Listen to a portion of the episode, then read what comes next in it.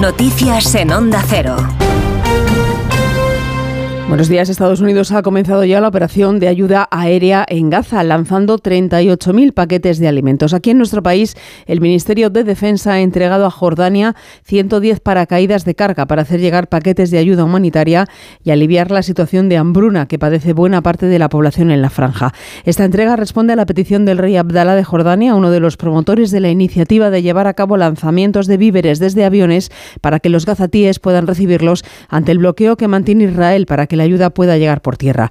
Defensa recuerda también la reclamación de España de que haya un alto el fuego inmediato del conflicto bélico.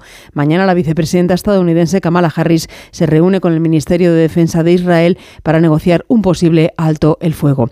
Entre tanto, en la zona de conflicto, según las últimas cifras que ha publicado el Ministerio de Sanidad palestino, al menos 90 gazatíes han muerto en las últimas 24 horas por bombardeos israelíes. Israel ha anunciado que no irá a las conversaciones del Cairo sobre un alto el fuego y la liberación de rehenes en tanto jamás no dé una lista de los secuestrados que están vivos. Corresponsal en Jerusalén, Hanna Beris.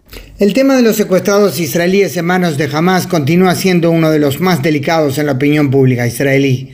Miles de ciudadanos marcharon durante días desde el sur de Israel hasta Jerusalén, culminando anoche el evento en una concentración civil en la capital, exigiendo la liberación de todos. Israel, que ya ha aceptado un marco general de acuerdo con Hamas, aunque rechaza su exigencia de retirarse totalmente de Gaza y terminar la guerra, anunció hoy una exigencia elemental, que la organización terrorista que atacó Israel el 7 de octubre y secuestró en su momento a más de 250 personas, la mayoría civiles y entre ellos numerosos menores de edad y hasta niños, publique una lista detallada de todos los secuestrados que están con vida. Hasta que eso no se concrete, dice Israel, no iremos a las negociaciones en el Cairo para ver la posibilidad de un acuerdo.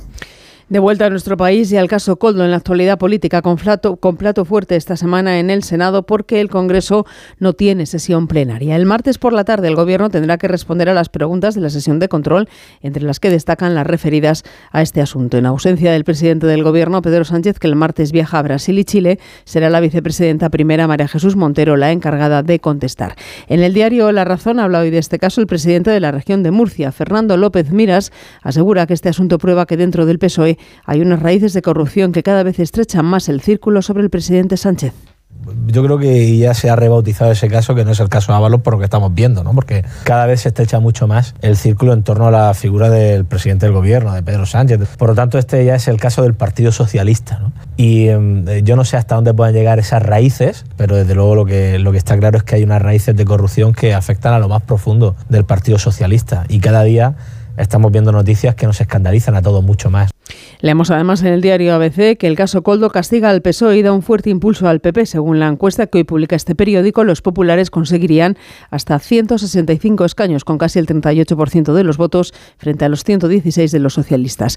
Y habla también de esta trama hoy y por primera vez el presidente de la Generalitat per Aragonés en una entrevista en el periódico de Cataluña que ha recogido en nuestra redacción en Barcelona, Anautiel. Ante la corrupción, toda la contundencia. Estas han sido las palabras del presidente de la Generalitat, Per Aragonés, al ser preguntado por el caso Coldo en una entrevista al periódico. Sobre la propuesta del PSOE de investigar la compra de mascarillas en todas las autonomías, Aragonés ha dicho que Cataluña ya ha hecho los deberes. Nosotros el trabajo ya lo hemos hecho. No sé qué querrán hacer ellos, pero en cualquier caso creo que primero es necesario que se den respuestas y se tomen medidas ante este posible caso de corrupción vinculado al exministro Ábalos. Al exministro Ábalos. En cuanto al futuro del gobierno de Pedro Sánchez, Aragonés ha dejado claro que habrá estabilidad siempre que se cumplan los acuerdos.